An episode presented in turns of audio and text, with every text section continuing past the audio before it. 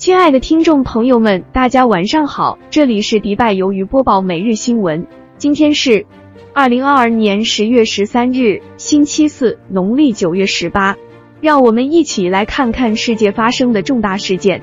国内消息：中国空间站第三次太空授课活动取得圆满成功。扬子晚报十二日讯，日本小型固体燃料火箭发射失败，被命令远程自毁。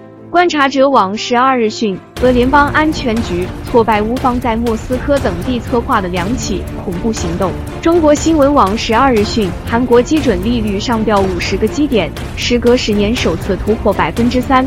我国夏粮旺季收购圆满收官，截至九月底，主产区累计收购小麦五千八百八十四万吨。中国上报十二日讯，九月我国新能源汽车产销。分别完成七十五点五万辆和七十点八万辆，同比分别增长一点一倍和百分之九十三点九。外交部十二日讯，助里约热内卢总领事田敏出席纪念“九二共识”三十周年暨巴西中国和平统一促进会成立二十周年座谈会。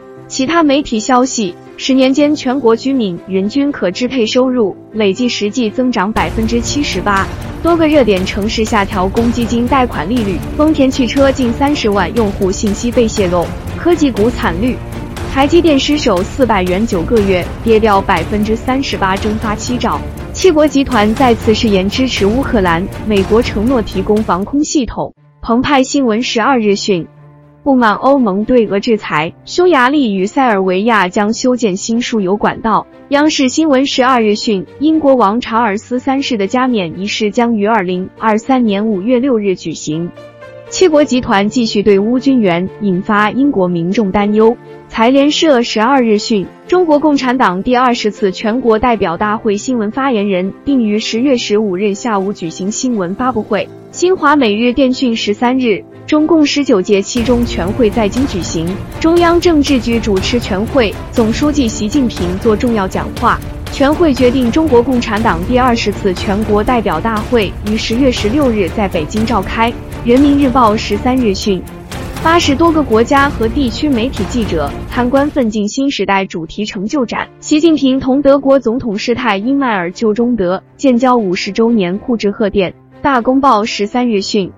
乌总统办公室称，基辅州重要基础设施发生爆炸。中国日报十三日讯，党的二十大新闻中心正式开始对外接待服务。新华四路十三日讯，中国最北高铁全线开工建设。北京晚报十三日讯，天宫课堂首次在问天实验舱授课，正在太空开展的植物实验引入课堂。人民日报十三日讯，国家移民管理局全力保障口岸跨境货运高效顺畅。联合早报十三日讯，中国多地政府大手笔回购商品房。浙江省人民政府十三日讯，浙江整合设立六家经济开发区，山区二十六县实现开发区全覆盖。今天的感悟分享是：人生就像马拉松，获胜的关键不在于瞬间的爆发，而在于途中的坚持。你纵有千百个理由放弃，也要给自己找一个坚持下去的理由。很多时候，成功就是多坚持一分钟，这一分钟不放弃，下一分钟就会有希望。只是我们不知道这一分钟会在什么时候出现。再苦再累，只要坚持走下去，属于你的风景终会出现。今天的节目就到这里，感谢你的收听，请支持我们点赞、订阅、分享，我们会做得更好。如有合作，请直接谷歌搜索“迪拜鱿鱼直播”。